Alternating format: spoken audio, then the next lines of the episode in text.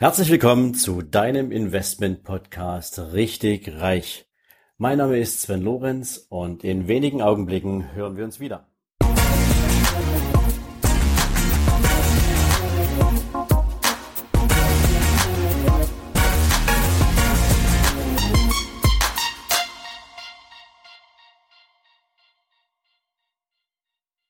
So, noch einmal herzlich willkommen zu deinem Investment Podcast Richtig Reich. Heute haben wir Folge zwei und wir beschäftigen uns dieses Mal mit der Fragestellung, warum Investmentgeschäft in Banken einfach nicht funktioniert, beziehungsweise nicht mehr funktioniert und es sicherlich sinnvoll ist, sich mit anderen Optionen auseinanderzusetzen. Und dazu werden wir einen Blick hinter die Kulissen werfen. Wir werden mal schauen, wie es in der Bank funktioniert, warum es so funktioniert und weshalb ich glaube, dass andere Optionen hier für dich einfach eine bessere Lösung zum Thema Investment bieten.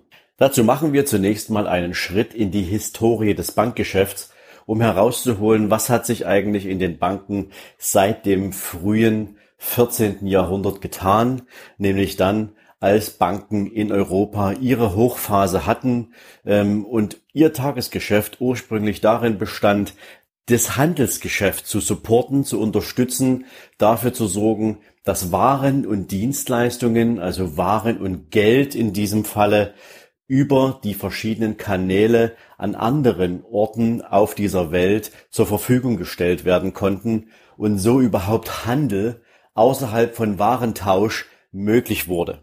Aber auch das Thema Kreditvergabe war ein wichtiges Thema in der Bankenwelt und Banken waren ursprünglich auch dazu da, Steuern für den Staat einzusammeln und dafür zu sorgen, dass die Volkswirtschaft, die im Wachsen begriffen war, auch auf stabilen Füßen steht und sichergestellt ist, dass die zu vereinnahmten Steuern tatsächlich beim Staat ankamen. Und damit entstanden natürlich auch Unternehmen, Unternehmen entwickelten sich und über die vielen Jahrhunderte entstand in den Banken natürlich auch die Wertschöpfung über sogenanntes Beratungsgeschäft. Und Beratungsgeschäft hat sich über die vielen Jahrhunderte so weit entwickelt, dass am Ende in der heutigen Zeit Banken in aller Regel in der Lage sind, einen riesengroßen Bauchladen verschiedenster Produkte, verschiedenster Qualitäten für Kunden bereitzuhalten. Wir nehmen da zum Beispiel das Girokonto, was die normale Abwicklung des Zahlungsverkehrs sicherstellen soll. Wir nehmen schon die ersten Kreditprodukte hinzu, Dispo-Kredit, ähm, Ratenkredit, Kreditkarte. Ja, dann geht's weiter zum Thema Sparen. Also wer Überschüsse hat, hat in den vergangenen Jahrzehnten das Sparbuch nutzen können, Tagesgeldkonten, Festgeldkonten etc. Dann ging es weiter zum Thema Kapitalanlage, Investmentfonds, ähm, Depotstrukturen oder eben auch Versicherungsprodukte und spätestens mit dem Thema Altersvorsorge in Deutschland, private Altersvorsorge in Deutschland, haben Banken auch angefangen, diese Produkte in ihr Portfolio aufzunehmen, Kooperationen mit großen Versicherungsgesellschaften einzugehen und ihr Provisionsgeschäft auf diese Weise auszubauen.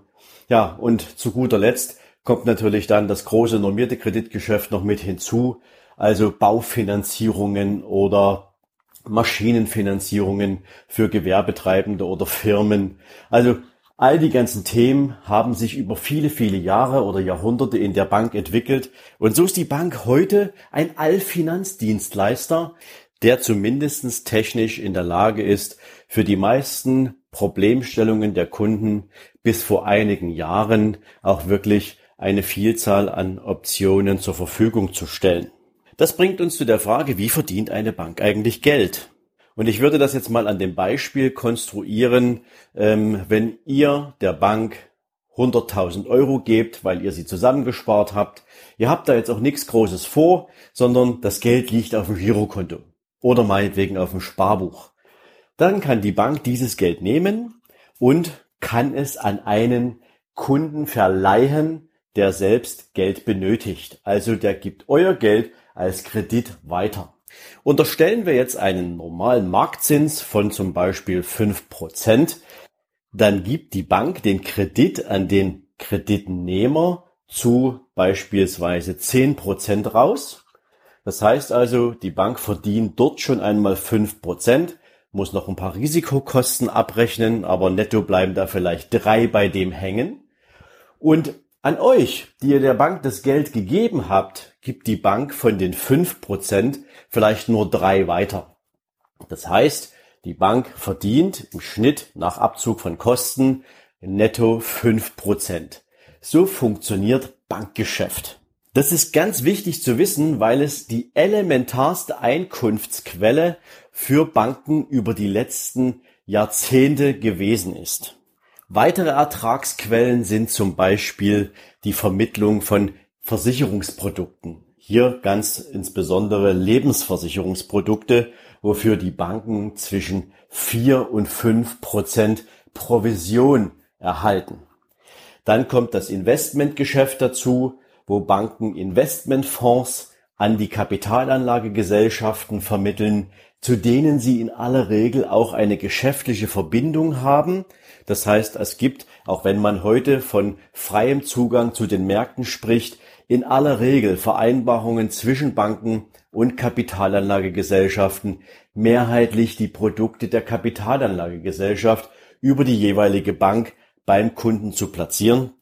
Und auch dort verdient die Bank Geld in Form von Ausgabeaufschlägen, in Form von Depotgebühren, weil die Bank ja das Geld für die Kunden sozusagen treuhänderisch verwaltet. Damit darf die Bank ja nicht arbeiten. Dafür muss die Bank das Geld der Investment- oder der Kapitalanlagegesellschaft zur Verfügung stellen. Aber für die Verwaltung des Depots nimmt die Bank natürlich gerne Geld, weil es eine treuhänderische Dienstleistung ist. Ja, und dann verdient die Bank natürlich Geld aus der Bereitstellung von Krediten und wie ich es vorhin schon mal sagte, es gibt natürlich Kosten, die bei Krediten dem Zins, den der Kunde zu zahlen hat, zugeschlagen werden. Aber am Ende des Tages nimmt die Bank natürlich auch Risikokosten in die Kreditzinsen mit rein. Und das bedeutet, der Kunde zahlt in aller Regel einen wesentlich höheren Zins, als der Kapitalmarktzins es verlangt. Und somit hat die Bank auch da entsprechende Erträge aus der Bereitstellung von Krediten. So, das ist die Welt von gestern. Und gestern meint die Welt bis zur ersten Krise, die in Europa angestanden hat, rund um das Thema Wirtschaftskraft von EU-Mitgliedstaaten, in diesem Beispiel Griechenland.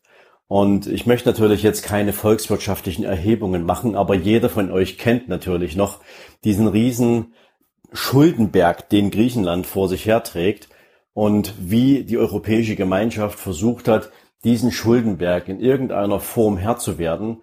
Ähm, und es gab natürlich auch Länder wie Portugal, wie Italien, die im Süden Europas auch noch angefangen haben zu wackeln. Ja, und da hat die Europäische Zentralbank angefangen, die Zinsen dramatisch zu senken, was dazu geführt hat, dass wir die niedrigsten Zinsen haben, die Europa je gesehen hat also sprich Niedrigzinsen beziehungsweise Nullzinspolitik. Ja, und wenn wir jetzt zu dem Beispiel zurückkehren, Nullzinspolitik bedeutet, jetzt nimmst du deine 100.000 Euro, gibst sie der Bank und kriegst überhaupt nichts.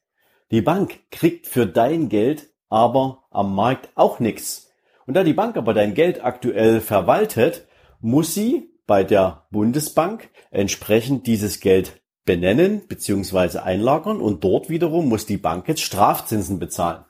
Das heißt, die Bank gibt dir gar nichts weiter, muss aber für dein Geld irgendwas um die 0,4 Prozent Minuszinsen aktuell auf den Tisch legen. Oder die Bank verleiht dein Geld, aber da die Zinsen im Markt so niedrig sind, kann die Bank auch an der Stelle gar nicht so tief bei dem Kreditnehmer in die Tasche greifen, dass es sich in irgendeiner Form wirklich richtig rentiert. Und das merkt man zum Beispiel im Bereich Baufinanzierung ganz dramatisch, denn die Banken unterbieten sich momentan bei dem Thema Baufinanzierung in wirklich perverser Art und Weise, so dass eigentlich das Risiko, was in solchen Finanzierungen steckt, durch die vereinnahmten Zinsen kaum noch gedeckt wird. Ähm, aber es ist eine der wenigen Finanzierungsarten, wo Banken momentan überhaupt noch Geld verdienen. Neben dem klassischen Ratenkreditgeschäft aber auch das ist ja bezogen auf die ganzen Vergleichsportale, die man momentan nutzen kann, ähm, auch immer mehr im Wettbewerb. Und auch hier fangen die Banken an, wirklich federn zu lassen bei den Erträgen. Heißt also, auf der Zinsseite verdienen die Banken nichts mehr, beziehungsweise so gut wie nichts mehr im Vergleich zu früher. Nehmen wir das Beispiel Konto, Girokonto. Da hat die Bank ja früher auch in aller Regel gute Erträge bekommen. Die Banken haben das Thema Kontoführungsgebühren immer wieder auf den Tisch gehabt. Aber auch in den letzten zehn Jahren hat sich hier ein dramatischer Wettbewerb ergeben. Angefangen hatte das mal mit den ganzen Direktbanken, die natürlich weniger Kontoführungsgebühren genommen haben, bis gar keine. Und mittlerweile gibt es von den großen Banken kaum eine Bank, die an dem Thema kostenfreie Girokonten vorbeikommt. Und auch hier schmelzen natürlich die Erträge in dramatischer Art und Weise ab, weil das passt natürlich auch zum Einlagenthema. Die Kunden, die ihr Geld auf dem Girokonto haben, die es brauchen, stellen es zwar der Bank zur Verfügung, die Bank kann damit arbeiten, aber eigentlich auch wieder nicht, weil sie darüber sozusagen keine Erträge einsammeln kann. Ja, und dann gehen wir auf das Thema Kapitalanlagen. Auch dort ist es so, dass Banken früher über das Thema Investmentfonds, über das Thema ähm, Aktiendepots mit Kunden und so weiter gutes Geschäft gemacht haben. Banken konnten gutes Geld verdienen, weil Banken Spezialisten hatten die sich um die Kundenberatung gekümmert haben und Kunden natürlich sehr dankbar honorierten, dass sie mit jemandem zu ihren Vermögensanlagen sprechen können, der sich darin wirklich auskennt.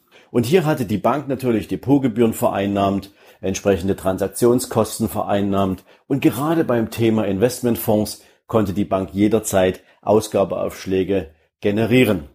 Mit der Pleite von Lehman Brothers und auch vielen anderen Problemstellungen im Investmentbereich ähm, zuzüglich der regulatorischen Anpassungen durch die BaFin, also sprich Einführung des Beratungsprotokolls etc., haben Kunden den Banken in den letzten Jahren natürlich auch nicht allzu viel Vertrauen geschenkt, zumal es auch eine ganze Menge von Produktkreationen gab, die sowohl der Kunde als auch der Berater, der es eigentlich wissen müsste, überhaupt nicht verstanden haben. Hier mal das Stichwort Zertifikate zum Beispiel. Von geschlossenen Fonds möchte ich jetzt hier gar nicht erst anfangen zu reden. Ähm, da sind ja circa zwei Drittel aller Fonds an der Stelle überhaupt nicht zum Erfolg gekommen. Und auch hier haben wir ein extrem hohes Maß an Unzufriedenheit bei der vermögenden Kundschaft. Und in der Summe aller dieser Erfahrungen hat sich in den Banken natürlich eine entsprechende Lethargie bei den Kunden breit gemacht. Zu guter Letzt haben wir natürlich noch das Thema Digitalisierung. Heißt eine immer größer werdende Anzahl von Menschen macht ihre Bankgeschäfte online, informiert sich online und bevor es überhaupt zu einem Gespräch mit einem Bankberater kommt, ähm, ist die Bereitschaft sogar an der einen oder anderen Stelle gewachsen, Produkte auch direkt online bei Online-Anbietern abzuschließen. All diese Dinge sorgen auf der Ertragsseite dafür, dass die Bilanz der Bank dramatisch belastet wird. So, schauen wir jetzt mal auf die Kosten. Davon gibt es vier große Blöcke. Da haben wir zum einen das Thema Standortkosten, ähm, dann haben wir das Thema Technikkosten, dann haben wir das Thema Verwaltung ähm, mit den ganzen Produkten, der Abrechnung und allem, was dazugehört. Und der größte Kostenblock sind natürlich die Mitarbeiter, das Personal. Was also passiert, wenn ich auf der einen Seite stabile Kosten habe und auf der anderen Seite die Erträge, die meine Kosten verdienen sollen, immer weniger werden und am Ende drohen, nicht auszureichen, um meine Kosten zu bedienen. Und die Lösung ist relativ einfach. Ich habe auf der einen Seite die Möglichkeit, Standorte zu schließen oder zusammenzulegen. Ich kann komplexe Produktstrategien, komplexe, äh, komplexe Produktstrukturen kann ich versuchen zu vereinfachen ähm, kann sie versuchen zu standardisieren, massentauglich zu machen und damit meine Kosten für Verwaltung und Entwicklung dramatisch zu reduzieren. Ich kann Mitarbeiter abbauen und das kann ich natürlich in Größenordnungen machen. Ich kann technische Prozesse verbessern, zusammenführen, so dass ich im Backoffice zum Beispiel nicht so viele Mitarbeiter brauche. Und ich kann natürlich auch, und das ist ein großer Anspruch, den Banken aktuell haben, da komme ich gleich nochmal dazu, auch an den Mitarbeitern und ihrer Qualifikation arbeiten, um aus den bestehenden Kundenbeziehungen die hinter der Betreuung durch diese Mitarbeiter stehen, maximalen Ertrag zu generieren. Dieser Prozess läuft seit vielen Jahren und ähm, was steckt da jetzt dahinter? Ich hatte vorhin schon mal angesprochen, dass Kunden sich in einer Zeit, als die Banken Spezialisten für die Problemlösung der Kunden zur Verfügung gestellt haben, dass die Kunden zu dieser Zeit extrem abschlusswillig waren, sich extrem gut aufgehoben gefühlt haben und Banken auch dadurch richtig gutes Geld verdient haben. Ja, aber wenn du einen Kunden hast, der auch nur mit dem Thema Kapitalanlage mit einem Spezialisten sprechen möchte, dann kannst du diesen Kunden eben im schlimmsten Fall nur mit diesem Thema bedienen und verdienst auch nur aus dieser Schiene Geld. Und ich würde mal eine kleine Rechnung für euch aufmachen, damit ihr ein Gefühl dafür bekommt, worüber reden wir hier. Im Schnitt hat ein Kunde bei einer großen Bank ähm, so 1,5 Produkte. Und 1,5 Produkte, das ist so der Maßstab, den die Bank sich hernimmt, ähm, an dem sie das Thema Kundenbindung ausrichtet, reicht natürlich bei weitem nicht aus, denn 1,5 Produkte pro Kunde heißt, der Kunde ist in aller Regel wechselbereit, wenn eine andere Bank ein attraktiveres Produkt zur Verfügung stellt oder mit einer besonderen Aktion in den Markt geht. Also mit 1,5 Produkten pro Kunde hast du den Kunden nicht sicher. Und das muss die Bank natürlich ändern. Aber wie soll die Bank das ändern, wenn sie viele Spezialisten beschäftigt, die sich auch nur in einem Thema auskennen? Die Bank schafft Spezialisten ab. Hat natürlich einen positiven Nebeneffekt. Spezialisten sind teuer, ja. Und teure Mitarbeiter mit so wenig Ertrag, wie es in den letzten Jahren passiert ist bei den Banken, da kannst du natürlich nicht so viele Spezialisten gebrauchen, weil die kosten Geld, aber bringen eigentlich nur in einer Produktsparte Erfolg. Und im schlimmsten aller Fälle ist diese Produktsparte gerade rückläufig, weil die Kunden diesem Markt ihr Vertrauen entzogen haben. Also macht die Bank aus Spezialisten Generalisten. Und ein Generalist ist einer, der in allen Produktfeldern, die die Bank bedient, aussagefähig ist. Und ich betone jetzt hier wirklich aussagefähig, weil es keinen gibt, der in nur einem von den zig verschiedenen Themen zu 100 Prozent so viel Know-how besitzt, dass er seinen Kunden vollumfänglich dazu beraten kann. Und wenn ich dieses Know-how als Bank aber auch gar nicht zur Verfügung stellen möchte, weil ich ja will, dass mein Generalist daran arbeitet, dass ein Kunde, der 1,5 Produkte bei mir hat, zu einem Kunden wird, der vier bis fünf Produkte bei mir hat, damit ich den so eng wie möglich an mich gebunden habe und damit ich das Risiko versuche zu eliminieren, dass dieser Kunde wechselbereit ist, dann muss ich natürlich Produkte schaffen, die in kurzer Zeit leicht erklärbar sind und sozusagen für die breite Masse an Kunden auch wirklich umsetzbar sind und zur Verfügung stehen. Und die dürfen mich natürlich auch als Bank relativ wenig Verwaltung kosten, beziehungsweise relativ wenig Aufwand kosten. So, und das sorgt dafür, dass der ehemalige Spezialist jetzt seinem Kunden als Generalist gegenüber sitzt und er versuchen wird, diesen Kunden mit einem Girokonto weiterzuhelfen, dazu die Kreditkarte zu verkaufen, und natürlich dann den Übergang zu schaffen, provisionsertragreiche Produkte beim Kunden zu platzieren, weil alles andere nützt der Bank ja nichts, weil die Bank kein Geld verdient mit Zinsen. Und das heißt, der Kunde wird natürlich dramatisch darauf hingewiesen, dass man unbedingt das Thema Versorgungslücke im, im, in der Altersvorsorge berechnen muss. Und was der Kunde unbedingt braucht, ist eine Lebensversicherung oder ein Riester-Vertrag. Ähm, Unabhängig davon, ob der Kunde so ein Produkt wirklich braucht, ob er eine völlig andere Vorstellung seiner Altersvorsorgestrategie hat, ähm, das ist aber nur ein Beispiel. Am schlimmsten ist es dann, wenn die Banken den Kunden versuchen dazu zu animieren, sich doch einen Urlaub über einen Ratenkredit zu finanzieren. Das heißt, 14 Tage, drei Wochen Malediven für die ganze Familie für 10.000 Euro und Kunde, weißt du was, die Zinsen sind so niedrig, macht gar nichts, wenn du dir diesen Urlaub über die nächsten drei Jahre mit einem Ratenkredit sozusagen finanzierst. Dafür hast du jetzt eine wunderschöne Zeit. Wann kannst du das eigentlich mal wieder haben für so wenig Kosten? Also du siehst, dass hier eine ganze Menge an Traffic drauf ist, wo Banken versuchen, beim Kunden zu punkten, aber ohne, dass der Kunde tatsächlich einen echten Mehrwert hat. Aber wir sind ja nach wie vor beim Thema Investmentgeschäft und im Investmentgeschäft hat die Bankenwelt auch dazugelernt. Und zwar Ausgabeaufschläge muss man mittlerweile natürlich im Beratungsprotokoll festhalten. Der Kunde muss über alle Kosten aufgeklärt werden, die beim Investmentgeschäft entstehen. So werden zum Beispiel mittlerweile gebührenfreie Depots geführt. Die Banken bieten ihren Kunden sogenannte Vermögensmanagementlösungen an, die eigentlich auch nichts anderes sind als eine Auswahl von verschiedensten Investmentstrategien, die man in verschiedenen Fondsvarianten findet, führt diese in einer Risikoklasse zusammen ähm, und dann wird so ein riesen Milliardenpool da ähm, relativ passiv bewegt, ohne dass sich jetzt in irgendeiner Form nennenswerte Bewegungen für den Kunden ergeben. Ähm, nach außen hin sieht das natürlich so aus, wie wir haben das Risiko im Griff. In der Wertschöpfung passiert natürlich gar nichts. Ja? Und das ist eigentlich eine dramatische Entwicklung, weil wenn man so vorgeht, ähm, dann passiert am Ende nichts anderes, als dass du ein durchschnittliches Ergebnis erzeugst und Durchschnitt, glaub mir, willst du nicht haben. Du bist angetreten, um dein Leben umzukrempeln, zumindestens was das Thema finanziellen Erfolg angeht. Und da kannst du dir Durchschnitt einfach nicht erlauben. Natürlich habe ich das jetzt alles etwas sehr hart formuliert, aber glaub mir, ich weiß ganz genau, wovon ich spreche. Und ich kenne die Ergebnisse meiner Kunden, die in den vergangenen Jahren bei den Banken ihre Gelder angelegt hatten. Und ich weiß auch ganz genau, wie Bank funktioniert. Nicht umsonst konnte ich dich jetzt heute mal hinter die Kulissen blicken lassen.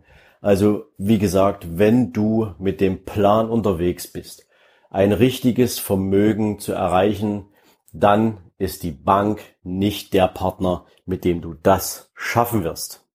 Okay, ich fasse es für dich nochmal zusammen, weil es war ja doch jetzt eine ganze Menge Zeit und eine ganze Menge Input. Heißt also, die dramatischen Ergebniseinbrüche in einer Bank, in den Banken, haben in den letzten Jahren dazu geführt, dass man extrem an der Qualität der Mitarbeiter geschraubt hat. Nicht, weil man sie schlecht machen will, sondern weil man aus dem Mitarbeiter, den man hat, das Maximum rausholen will.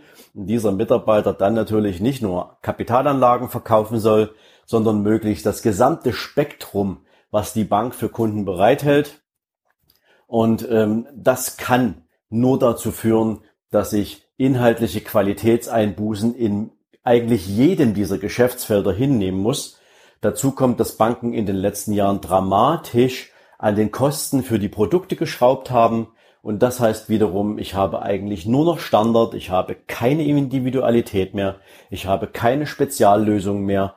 Und damit bewege ich mich eigentlich nur auf dem Feld des Durchschnitts. Und Durchschnitt eignet sich einfach nicht, um wirklich wirtschaftlich erfolgreich sein Kapital zu investieren.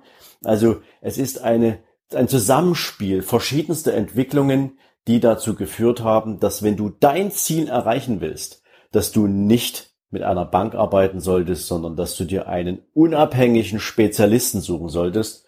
Dazu hatte ich in der vorletzten Folge schon mal etwas gesagt, aber ich werde das Thema in einer der nächsten Folgen auch nochmal konkreter aufnehmen. Wichtig ist allerdings, dass du dir einen bestmöglichen Überblick verschaffen kannst, was ist richtig und was nicht. So, damit bin ich für das heutige Thema am Ende angelangt. Ich hoffe, dass ich dir einen guten Überblick darüber geben konnte, wie das Thema Bank funktioniert, was sind die richtigen Stellschrauben, worüber solltest du nachdenken. Und wenn du findest, dass ich den Kern getroffen habe, dann lass mir gern eine Rezension und eine Bewertung da. Und wenn du mehr wissen möchtest, wenn du weitere Fragen hast, dann schick mir gern eine E-Mail. Ich werde mich dann intensiv mit deiner Frage auseinandersetzen und sie natürlich auch sehr gern zur Grundlage einer der nächsten Folgen machen, wenn es natürlich etwas ist, was für viele der Teilnehmer, der Zuhörer geeignet ist. Um euch aber maximalen Support liefern zu können, denke ich gerade darüber nach, weil ich natürlich auch nicht so viel äh, an wöchentlichen Folgen für euch produzieren kann, in Form eines Workshops, eines interaktiven Workshops mit euch zusammenzuarbeiten, ähm, so ein Konzept zu erstellen und mit diesem Konzept sozusagen dort interaktiv mit euch Fragen und Antworten zu diskutieren. Und ähm, ich werde in einer der nächsten Folgen nochmal konkreter darauf eingehen, wie ich diesen Workshop gestalten möchte, wie ich ihn konzipiere und wie die Interaktion zwischen uns dabei aussehen kann. Und ich glaube, dass das ein Format ist, was uns künftig noch ein Stück enger zusammenbringt und vielleicht auch noch ein Stück inhaltlicher genau auf die Themen abstellt, was euch interessiert. Ich freue mich darauf und natürlich freue ich mich auf eure Informationen. Was haltet ihr davon, dort so einen Workshop aufzusetzen? Und ähm, was habt ihr gegebenenfalls schon für Tipps und Wünsche, die da rein sollen? So, das soll es natürlich jetzt auch in der Ankündigung an der Stelle gewesen sein. Ich wünsche euch jetzt einen wundervollen restlichen Mittwoch. Ähm, habt viel Erfolg bei allem, was ihr heute auf die Beine stellt. Genießt den Tag. Wir hören uns morgen wieder und bis dahin viel Spaß. Ciao, bye bye. Euer Sven.